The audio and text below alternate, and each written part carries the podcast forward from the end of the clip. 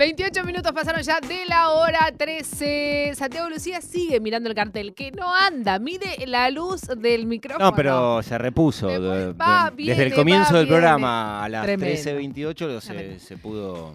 Le- que diga. No, no, se pudo Se arregló, se arregló. Estamos Em, en cierta normalidad. Le voy a mandar un beso grande a Camila Ramenzoni, eh, que está escuchando todo en juego. Eh, hermosísima persona. Sí, no eh, pasó inadvertida una de tus frases. No, No, pero y, yo y estoy está bien, hace, bien Camila en remarcártelo. La gente, la verdad, es muy mal pensada. Mediodía, agua hirviendo, raviol que se abre. Fin, no, no hay más para hacer ni decir de todo esto. Santiago Pedro, tenemos Bien, sí, una nota. Sí, vamos a avanzar en todo en juego. Tenemos una entrevista. Eh, La verdad que hay un montón de temáticas para hablar con Damián Estazone. Para nosotros es un gusto, un placer tenerlo en todo en juego, poder compartir un rato del domingo, un, un rato de, de radio. Y entre tantas cosas, una de las que por lo menos a mí más eh, me impactan tienen que ver con una definición que, que me hizo un socio de San Lorenzo una vez A ver, que a la hora de pensar en, en el sentido de pertenencia y la identidad, que esto muchas veces también se habla cuando se va vinculando inclusive a, la estética, al estilo, al modelo de los equipos de fútbol, ¿no? Se, se- se habla mucho de, de conseguir una identidad y del valor agregado que tiene el sentido de pertenencia. Y este socio de San Lorenzo me decía, si yo lo tengo que poner en, en dos personas del club, uno es Damián Estazone y la otra es eh. Eli Medina, que son dos, eh, Ah, dos mirá, futbolistas. Hermoso Sí, lo que dos futbolistas de, la institución, dos de los más, más reconocidos dentro de San Lorenzo de Almagro. En el caso de Eli Medina, juega 11 y además juega futsal. Capitana el- histórica de San Lorenzo. Absolutamente. Y en el caso de Damián, viene nada más y nada menos de consagrarse campeón, lo hablábamos el domingo pasado en todo un juego, Sí, claro. de la Copa Libertadores de América y además es campeón del mundo con la selección argentina. O sea, no sé, ¿qué más querés, listo, chabón? ¿Cómo listo. va, Damián? ¿Qué decís? Buen mediodía, bienvenido a todo en juego. ¿Qué tal? Buen día, ¿cómo están? Bien, eh, ¿cómo es esta historia de... Te, te cae la ficha cuando pasan estas cosas en, en tu carrera deportiva? Digo, te, te- te lo pones a pensar y imagino que sí, ¿no? Y desde la reflexión, ¿a qué lugar vas? Cuando de repente mirás así rápidamente para atrás, por supuesto que estás en actividad todavía y tenés una Copa del Mundo y una Copa Libertadores. Sí, creo que con esa, con el tiempo vas cayendo un poco de, lo, de lo que vas consiguiendo. A mí no me gusta mucho en plena carrera deportiva quedarme con los títulos y, y que me agarre esa nostalgia de lo que pasó, de lo que ganamos, de lo que conseguimos, porque creo que el deporte es, es muy dinámico, la carrera de los deportistas es muy corta. A mí me gusta tratar de dejarlo eso para cuando me retire y tratar de ponerme objetivos para estar otra vez motivado, con ganas de entrenar, de mejorar, de superarme. Así que nada, no, no soy mucho de quedarme colgado con los títulos. Hoy, sabes, eh, Damián, que nosotros siempre arrancamos el programa leyendo un fragmento de, de algún texto y, hoy leíamos unas frases de, Marcelo Bielsa en relación a la construcción de un líder, ¿no? Dentro de- de- de- del vestuario, dentro de la cancha, lo que pasa con, un líder este, positivo y con un líder negativo. Y la imagen también en relación a lo que tiene que ver, ¿no? Con trofeos y medallas fue un poco el beso de ayer, ¿no? De Pep Guardiola al segundo lugar, ¿no? Eh, vos en una nota que te hicieron hace poquito eh, en relación a, lo que lograron con San Lorenzo, decías que eso se lo das a tus viejos, ¿no? Como que no, no, no te lo quedas vos, no, no sos de tener medallas, trofeos.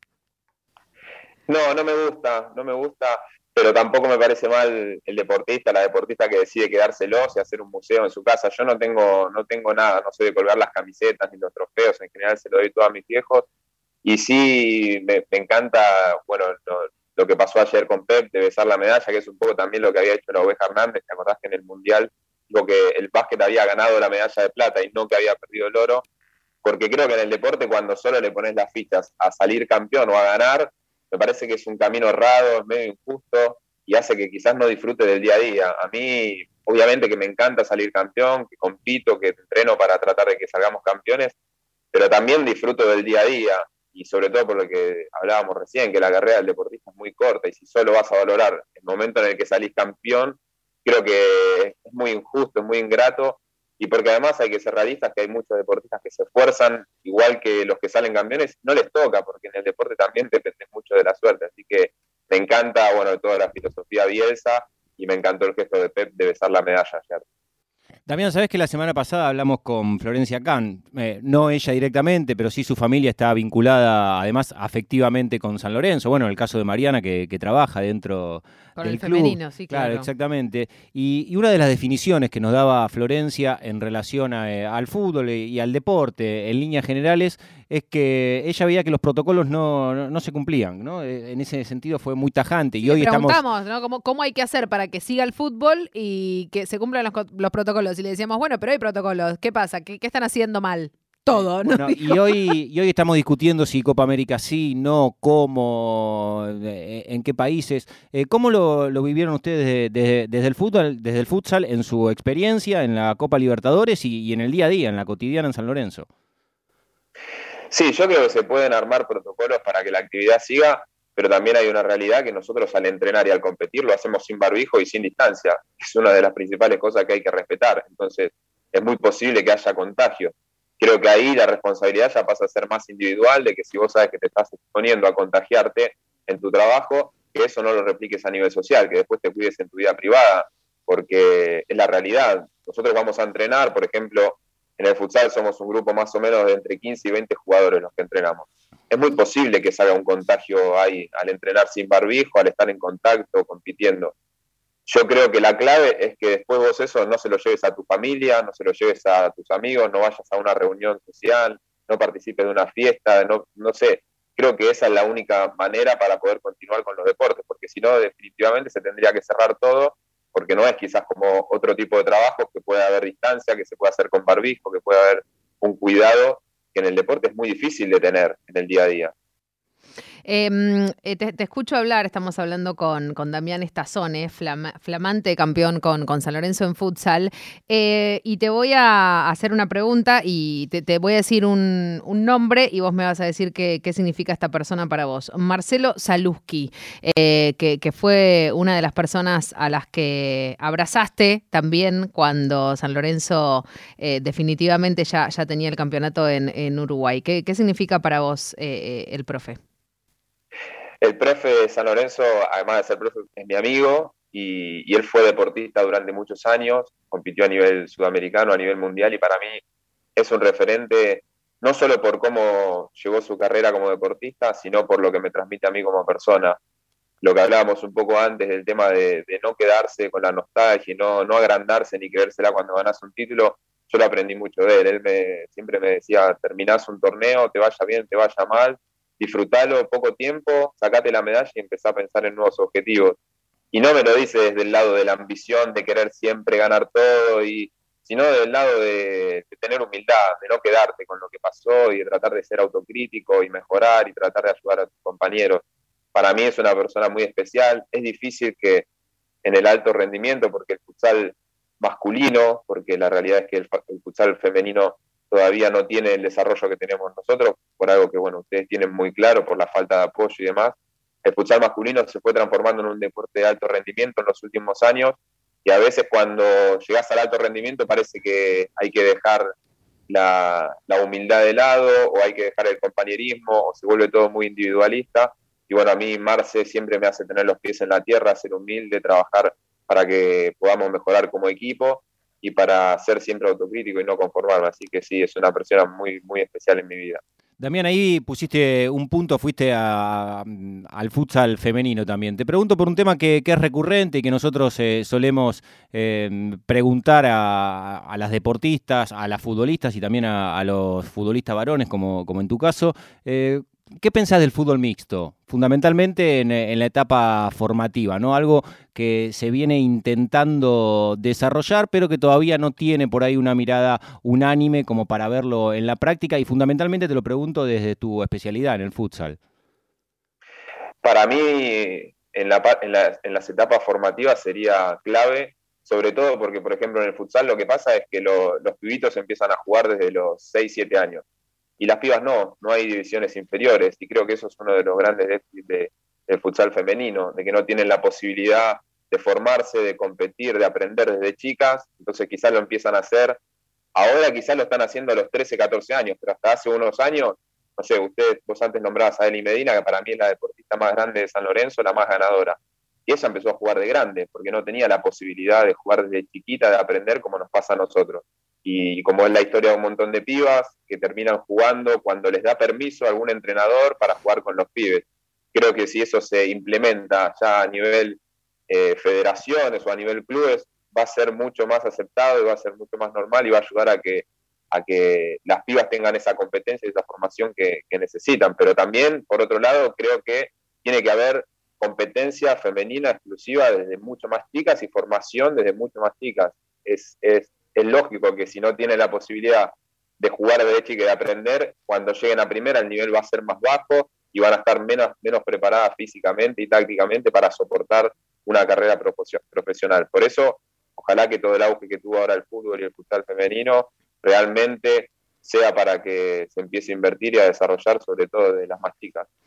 Damián, hace un ratito decías que el futsal masculino en los últimos años explotó eh, y, se termina convirtiendo y, logrando también, ¿no? Y, eh, y, entrenando para que logros como el de San Lorenzo empiecen a hacer que la bandera argentina esté ocupando espacios dentro de lo que es la historia del futsal eh, regional también, ¿no?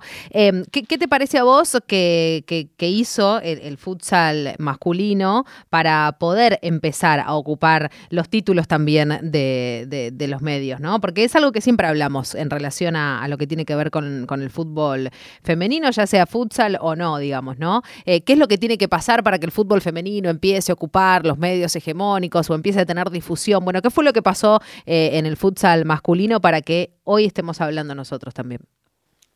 Sí, antes que nada hago una aclaración que yo a veces hablo del futsal argentino y en realidad tengo que ser honesto que hay una diferencia muy grande entre Buenos Aires y el resto de las provincias por una cuestión también porteñocéntrica de que nosotros acá tenemos todas las posibilidades para desarrollarnos como profesionales y en el interior la realidad es que no. Entonces, creo que primero hay que tener esa visión de llevar el futsal a todo el país, de que en cualquier provincia los pibes y pibas tengan las mismas posibilidades que acá en Buenos Aires. Yo creo que lo, que pasó en el futsal masculino fue un proyecto que arrancó a través de la selección nacional un entrenador que se llamó Diego Justosi, que agarró la selección en 2014 y cambió la forma de entrenar y de competir y la mentalidad del deportista argentino, del, futsal, del jugador de futsal argentino. Y el proyecto lo que hizo fue abrirle las puertas de la selección a todos los clubes. En el futsal hay clubes como San Lorenzo y también hay un montón de clubes de barrio. Entonces nosotros entrenábamos todas las semanas con la selección en el predio de Seiza y todas las semanas venían a hablar entrenadores de cualquier equipo con el entrenador de la selección. Veían cómo entrenábamos nosotros, hablaban con él, intercambiaban, veían lo que era el predio de Seiza y fueron llevando todo ese trabajo a sus clubes. Entonces hizo que la liga argentina desarrolle otro nivel, se mejore la calidad de entrenamientos, de competencia, y eso generó que la, la, forma de competir del jugador argentino sea la misma que los jugadores brasileños, españoles, italianos. Entonces empezamos a competir a nivel internacional de otra manera, empezamos a ganar títulos, eso llamó la atención de los medios, de los clubes, de los sponsors, cada vez hubo más presupuestos, hizo que nosotros nos podamos dedicar profesionalmente y hoy tener un futsal de alto rendimiento en Buenos Aires. No, no me gustaría ponerme en el lugar de qué debería ser el futsal femenino, pero sí soy consciente que se necesita inversión y desarrollo porque no solo una cuestión deportiva, sino también social. Totalmente. Estamos hablando con Damián Estazones. Yo no sé si Damián ahora me va a putear, si va a querer ¿Qué me da esto, Damián? no sé qué sensación le va a generar porque la verdad que no lo hablé con Damián. No, esto lo que viene a continuación. Sí, esto es responsabilidad mía. Me hago cargo absolutamente de, este, este momento, que en realidad tampoco tiene tanto que ver conmigo, sino con, una persona. No, no, no, sí. no, no, pero por supuesto me hago cargo si digo que soy el responsable. Pero no soy yo el que lo va a poner en palabras, sino que es una persona que conoce a Damián y que es... Eh, Amigo tuyo también. Sí, de, la infancia. Primero quiero ver si lo reconoce y después que cuente lo que quiera, Damián. A ver, dale. Escucha. Damián, contá cuando fuiste Flash esa noche de Año Nuevo. Y si es verdad que te empilchabas traje y corbata y te ibas a los cumpleaños de 15 a pasarla bien. No, yo me voy. ahora me retiro, ahora me retiro. La respuesta fue sí, claro, igual. Eh, a sí, claro, primero, no, sí, claro que conozco quién es el que habla, que es mi amigo Lucas Pinutela, amigo de, toda la vida, que, yo cuando empecé a jugar en San Lorenzo, él era uno de, mis referentes.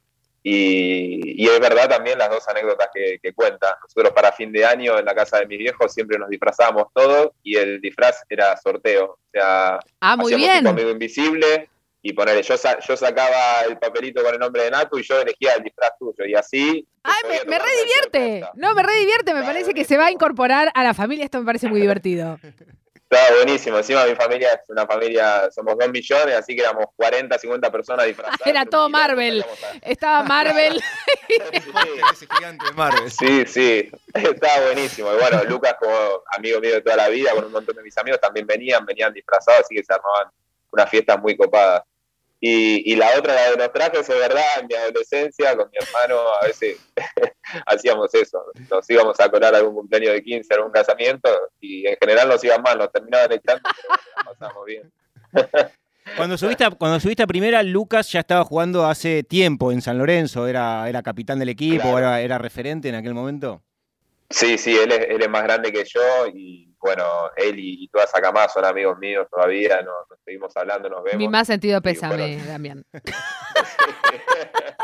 no, yo le, le cuento a Damián que con Lucas compartí mi infancia en el Club Bristol, donde antes Lucas de jugar al futsal en San Lorenzo, eh, jugaba, jugaba, al baby fútbol, bueno, como, como muchos, eh, como miles, millones de pibes en la Argentina, en los clubes de barrio, nuestro club era el Bristol y ahí, bueno, yo compartía equipo, no equipo porque él era 79 y yo 78, pero bueno, sí entrenamientos, prácticas, viajes, eh, todo ese tipo. Y el que llegó a jugar en primera, grosso, en San Lorenzo sostenido, que después también fue un tema para todos los que, lo que conocimos a Lucas en aquel momento, era ver cómo alguien que había surgido del club jugando al baby fútbol, claro, había llegado al máximo nivel en futsal. Es más, hace poco, dos años, fuimos a jugar también, que, que nos reencontramos en el Bristol, que eso también tiene los clubes de barrio, que está buenísimo, que que, sale un asado, una comida y nos juntamos a jugar al fútbol.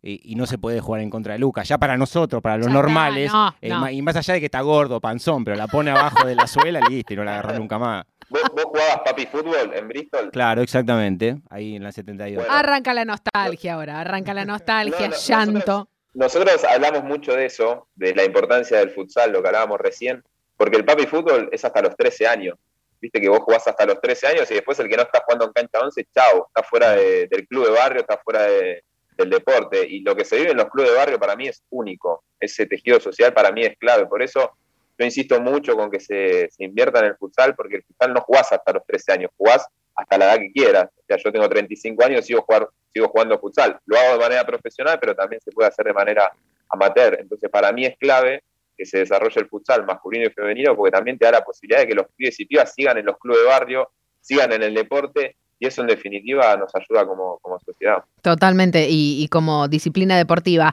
Eh, ¿Todavía falta esa materia para recibirse de licenciado en comunicación social o ya estamos ahí, estamos estudiando? ¿Cómo, ¿En qué estado está esa situación?